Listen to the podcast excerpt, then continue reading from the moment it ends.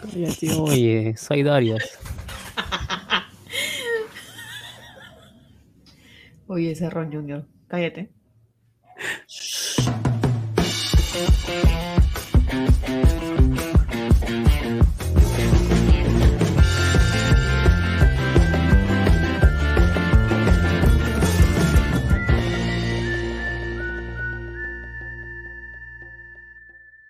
Hola, buenas noches, soy Laura Grados y esto es Troleando, Más. Estamos con Andy Libice, que, está haciendo el antes de empezar el programa. Hoy día es 6 de octubre del 2021, Andy Libice, por fin, perdón. Eh, por favor, Laura Grado, parece que estuvieses alegre. ha presentado su renuncia y, le han aceptado pues la renuncia al señor Guido Bellido, que ya no es más premier, vuelve a su curul en el Congreso va a ganar 15 mil lucas, ya no 30 mil, pero pues seguirá pues ahí fastidiando, ¿no? y nadie creía, ¿no? En realidad, porque esto se había vuelto ya una especie del cuento de, Pedro y el Lobo, ¿no? Todo el mundo decía, va a renunciar, va a renunciar Bellido, pero nunca renunciaba. Nunca renunciaba. Finalmente. Pero tú tienes un, un, obituario de. Tú, de hecho, has hecho un obituario de todas las pequeños eh, desplantes, pequeños tropiezos del presidente o el expresidente del Consejo de Ministros. Cuéntanos un poco, Andy Libice, ¿qué pasó con tu amigo? Una, una, pequeña notita ahí en útero, seis metidas de pata que le costaron el puesto a Guido Bellido, el que la embarraba seguido. Eh, ya finalmente... el que, claro, eso mismo. Claro, claro, ya se... se a ver, ¿qué pasó? Que primero empecemos al toque con lo que dijo el presidente, lo ha sacado, él ha pedido su renuncia, según la carta que publicó Correo, en favor de la gobernabilidad, ¿no? El equilibrio de poderes debe procurar tranquilidad y cohesión en el gobierno, dice. Entonces, básicamente lo que está diciéndonos es que eh, Bellido era pues un personaje bastante conflictivo, que, no genera, que lo último que generaba era tranquilidad en, en el país, ¿no? Eh, y bueno, y, de hecho aquí hicimos una especie de, resumen de sus seis metidas de patas, pues, ¿no? Porque no fueron una, no fueron dos, fueron bastantes. De hecho, nos faltaron algunas. Pero, por ejemplo, em, eh, por si acaso, aclarando, si es que en algún momento empieza eh, la juramentación del nuevo gabinete, vamos a, cortar y pasarlo en vivo, frente en vivo, porque Así es. Si no, Laura no va a tener de qué hablar, se le cae todo el guion después. Se me cae la nota. Sí, sí, primero que lo juramenten y de ahí la. Su choque con, con, Castillo por el tema Maraví, ¿no? No sé, la vez pasada comentábamos que eh, Bellido pidió la renuncia, ¿te acuerdas al inicio de, de Maraví? Por estas denuncias, estas acusaciones que, eh, que tenía el ministro de Trabajo que lo vinculaban a Sendero Luminoso y Movadef. Bueno, Bellido pidió su, su cabeza, pero eh, lo que pasaba es que Maraví era hombre de confianza de Castillo, pues, ¿no? Entonces, eh, según Gilebran en sus 13, Castillo se, eh, se molestó, montó en cólera, dice, al enterarse de lo que había manifestado Bellido y lo convocó inmediatamente a Palacio. ¿Cómo es eso de que el ministro ha renunciado? ¿Por qué nadie me ha dicho nada? ¿Quién soy yo? Le reclamó, según la revista. Ese fue su primer encontronazo entre, entre los dos. Luego Bellido tuvo que aparecer en Twitter diciendo lo siguiente, aclaro que si bien es cierto he recomendado la renuncia del ministro de Trabajo, eso no significa que él haya renunciado, por si acaso. Era como tener, era como el profesor tener de premier, pues, al peor alumno, ¿no? O además, este... Uy, no, ya, empezó ya. Así, ya, a ver, pasamos entonces, pues pasamos. Cuélgate, Patricio. Esa ha sido la juramentación de los nuevos ministros, son siete cambios nuevos. Ahí, eh, Laura, ¿tienes los nombres de los nuevos eh, ministros? Sí, los, lo estaba tuiteando, de hecho, Andy, mientras tú estabas hurgándote la nariz. A ver, vamos a. Pero yo estaba buscando información sobre los ministros, sobre los nuevos titulares. A ver qué cosa. Mirta Vázquez, bueno, le habían dicho, todo el mundo lo había dicho desde temprano. Mirta Vázquez, que ha estado, de hecho, con el presidente Castillo desde muy tempranas horas de la mañana en Palacio de Gobierno, ha sido pues nombrada nueva presidenta del Consejo de Ministros, ¿no? Eh, ha sido ratificado. Juró de pie, ¿no? Juró de pie, exacto. Y por las mujeres y los hombres, pero diferencia con, con Bellido. Así es, así es. Eh, el canciller Maurtua ha sido ratificado en su cargo. El Oscar Maurtua del, del Pasamena ha sido ratificado. Ya, pero los, nuevos nomás, pues los nuevos nada más. ¿Cómo vas a ver los, los, Ayala se queda, silencio, pues Ayala se queda, el ministro del Rey Julián también se queda. Eh, hay uno nuevo que se llama Luis Barranzuela, que ha sido, eh, está, es, es un abogado, es el nuevo ministro del Interior en reemplazo del ex sobre él, Sobre él hay, hay una información. Dime, a ver, ¿qué has eh, en realidad ya lo encontraron otros periodistas también. Es el señor Luis Roberto Barrenzuela. Barranzuela es abogado. Eh, a ver, ¿dónde está? Es abogado penal. Aquí está es abogado penalista, ¿no? Eh, estaba especializado en pesquisa en investigación criminal, perito criminalístico, bla, bla, bla. Y él es parte de un estudio de abogados llamado Noblecilla, Olechea, Barranzuela y León, en el que está también el abogado Raúl Noblecilla Olechea. El señor Raúl Noblecilla Olechea es el abogado de, Cerrón. Así ¿no? es. Entonces, digamos que por ahí podría ir la cuota de. Bueno, y también está en ese mismo estudio el hijo de, del señor um, Barranzuela, ¿no? El señor Luis Roberto Miguel Barranzuela León, ¿no? Entonces, eh, parece que Serrón no ha perdido por completo no, no, ha perdido todo Serrón, pero bueno, pues no está tan mal, ¿no? Vamos a ver cómo se porta pues el señor Barranzuela, aparte de ser miembro del estudio de abogados junto con el abogado de, de señor Serrón, ¿no? Bueno, estaba peleando por su cuota de poder, que estaba quejándose en Twitter Serrón, bueno, ahí tiene pues el señor Barranzuela. En el Ministerio de Justicia se queda mi tío Yepeto. En el Ministerio de Educación hay un nuevo que se llama Carlos Gallardo, que va en reemplazo del ministro premiado, el señor Juan Cadillo, ¿no? Rarísimo. Exacto. Lo cambian a Juan Cadillo porque hace poco hubo un escándalo muy grande en el Ministerio de, Educación. Renunció la viceministra de Educación porque el señor Juan Cadillo quería continuar teniendo los servicios de una persona, un asesor que había sido pues acusado de acoso sexual dentro del ministerio por una trabajadora, ¿no? Por una de las, de las asesoras también. E, el Era el jefe de gabinete de asesores. Sí. Exacto, el señor Gallardo Gómez, por si acaso, ha sido parte del equipo técnico de campaña de Perú Libre, es profesor, estudió eh, en la Universidad La Cantuta. ¿no? Esa es la información que se tiene por ahora del señor, del nuevo ministro de Educación. Así es, el ministro Moe Ceballos ha sido ratificado, ministro de Salud. Eh, bueno, Víctor Maita también ratificado en Ministerio de Agricultura, bueno, Desarrollo Horario y Riego se llama ahora. En el, en el Ministerio de Trabajo, lo habíamos dicho también, lo habían dicho mucha gente eh, durante el día, Betsy Chávez, la ministra Betsy Chávez, ella eh, es la, la, más pirañita de Perú Libre, ¿no? La más moderada, pero también es piraña, no deja de ser pirañita. Pero ella es una joven congresista, tiene 32 años, ella es abogada, ha sido eh, elegida congresista por Tacna con Perú Libre. Em, pero ahora pues asumirá la, cartera de trabajo en reemplazo del cuestionado Iber Maraví. Iber Maraví, así es. Hasta hace poco nomás, el día lunes, estuvo Betsy Chávez en una entrevista con Nicolás Lucar y dijo que las críticas que ella hacía a sus partidos, a su partido, eh, a veces podían ser tomados por los integrantes de su partido como una CTM madreada. Madreada, sí. Claro, así es. Ahora ya es ministra. Por cierto, también la maleteaban en el, también la maleteaban en el chat eh, en el que estaban Bellido con los serronistas, así que los serronistas no deben estar muy contentos que digamos con su presencia en el gabinete.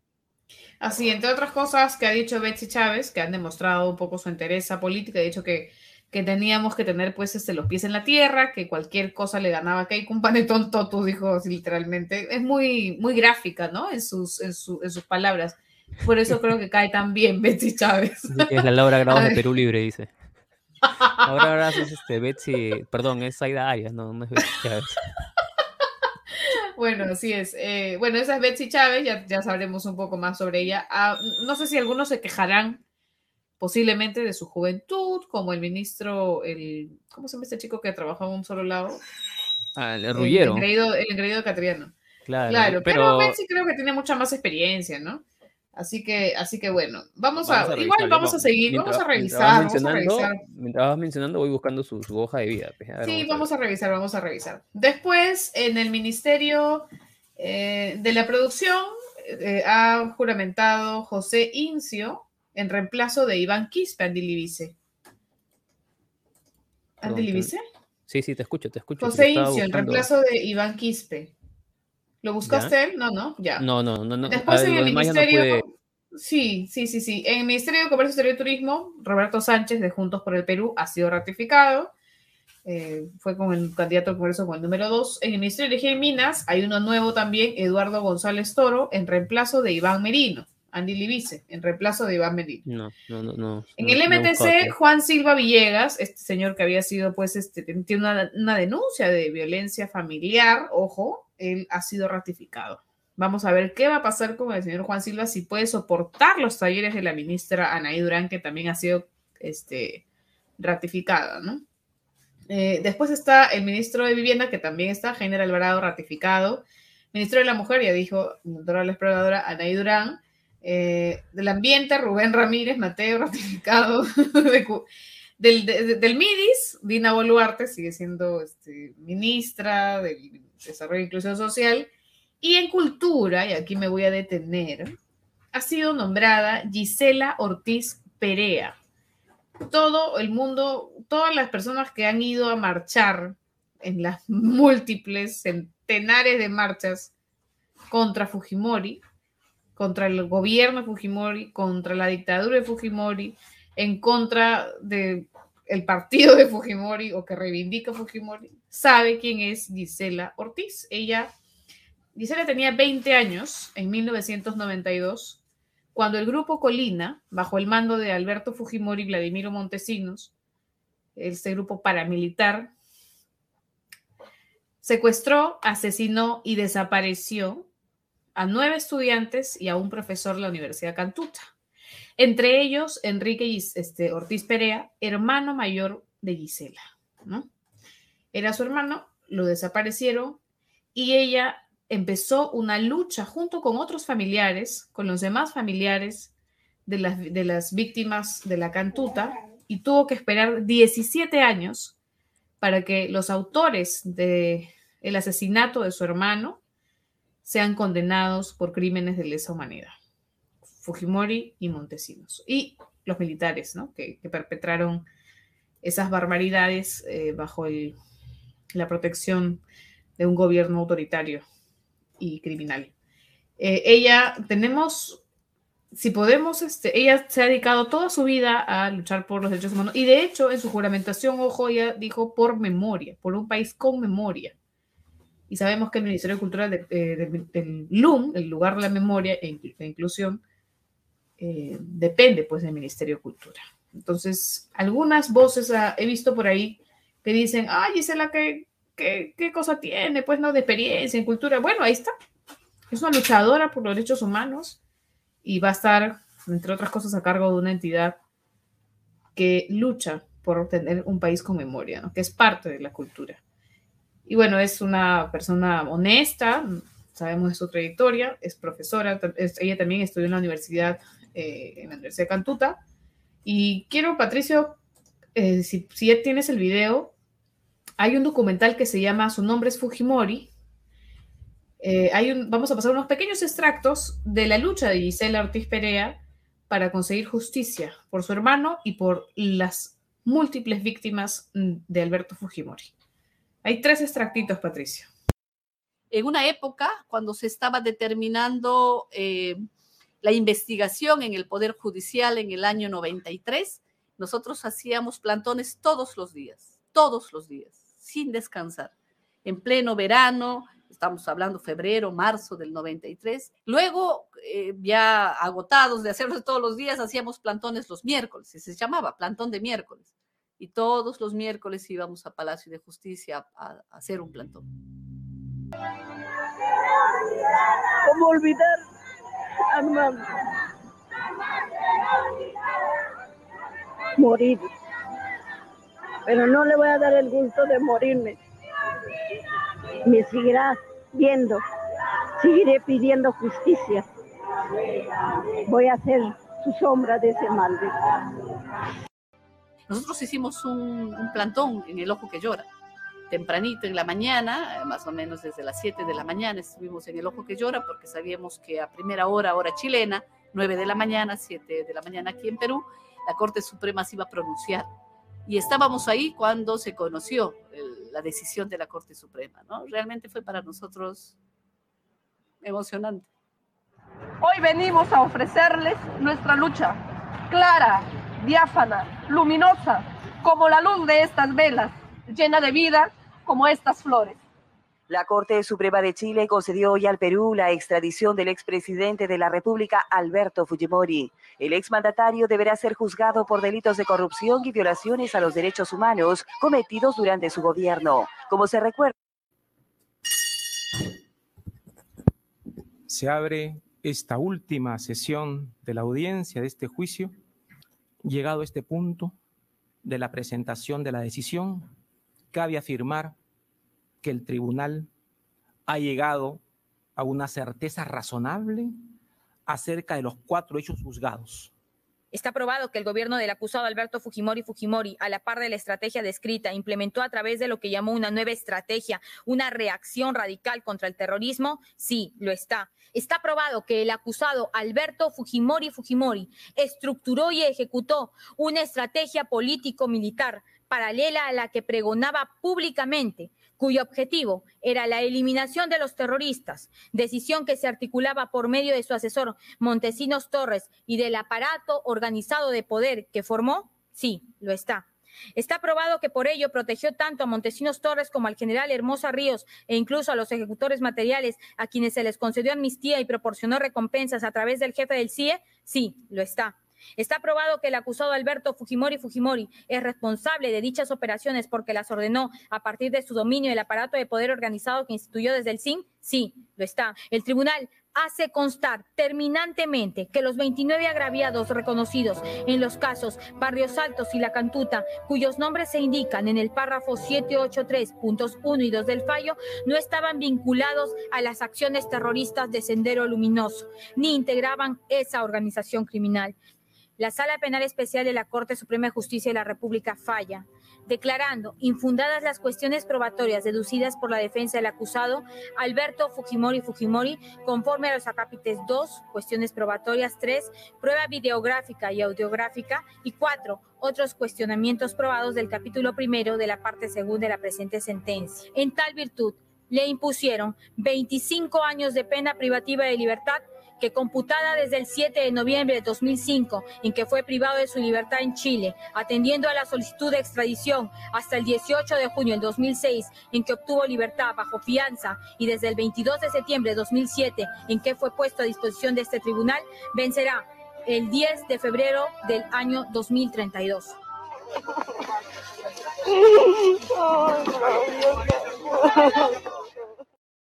Muy bien, estas fueron las partes que hemos seleccionado muy rápidamente del extenso documental. Su nombre es Fujimori del 2016. Eh, ¿Cómo se, eh, del, del cineasta?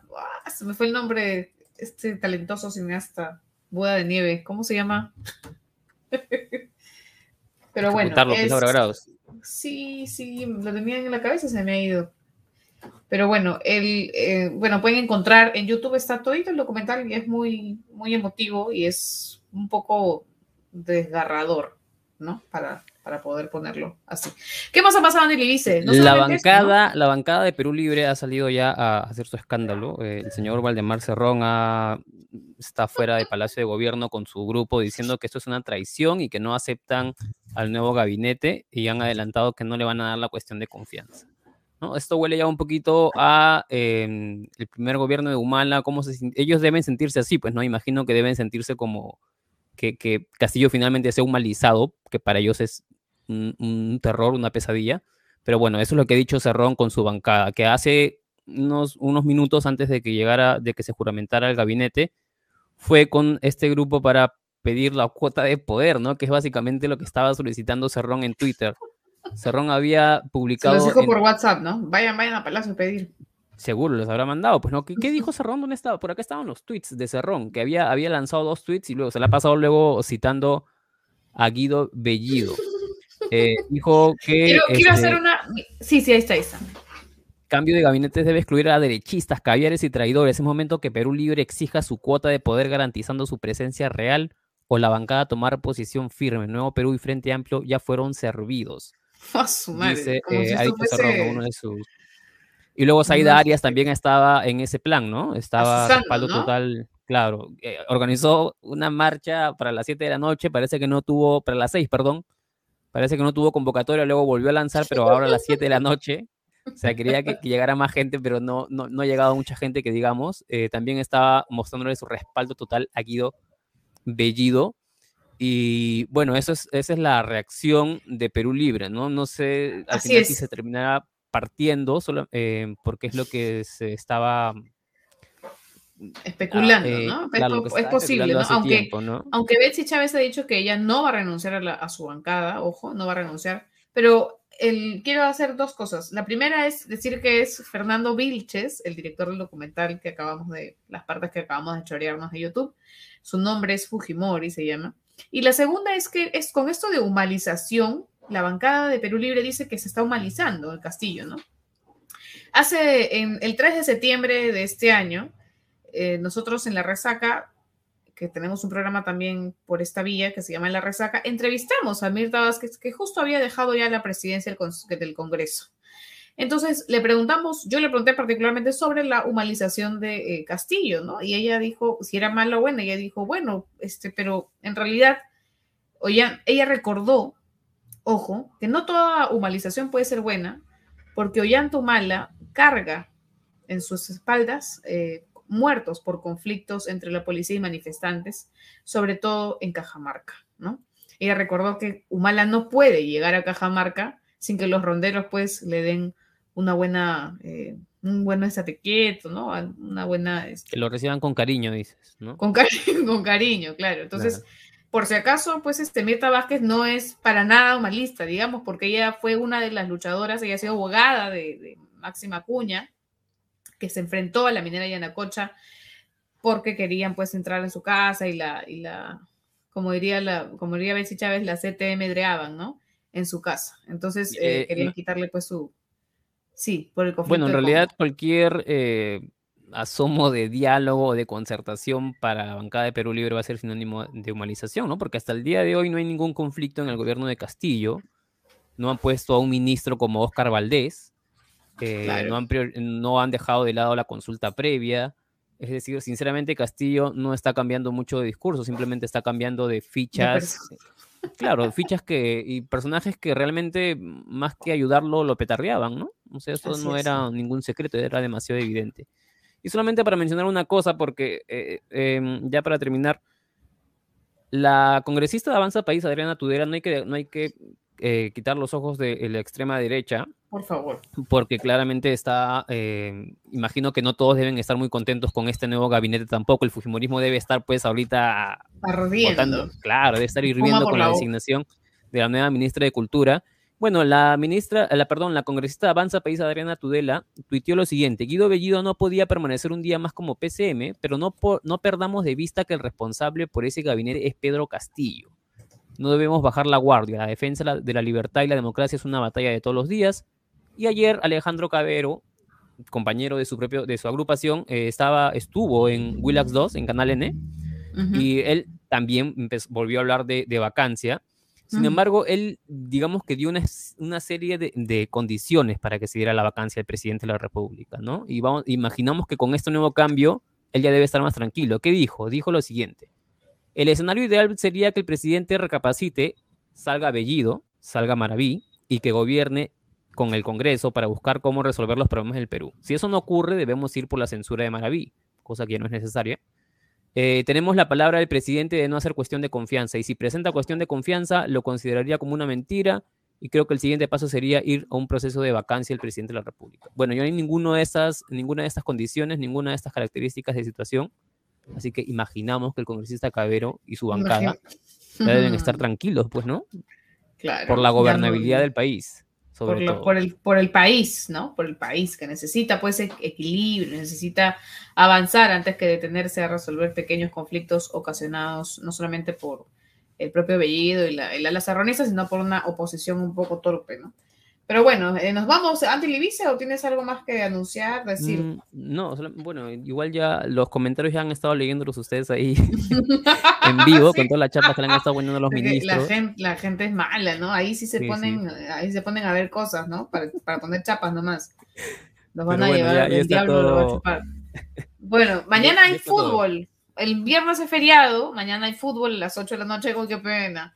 Mañana juega Perú, juega la Padula. Gracias la Padula por este cambio de gabinete ministerial. Esperemos pues que este cambio, eh, que este gabinete reciba la confianza del, del Congreso de la República porque hay menos cuestionados, no hay ningún vinculado al terrorismo. Bueno, se puede pedir pues la, la, confianza fácilmente. No creo que no creo que no le den, ¿no? Andy le dice si le han dado lo que hubiese habido, ya cualquiera pasa, pues, ¿no?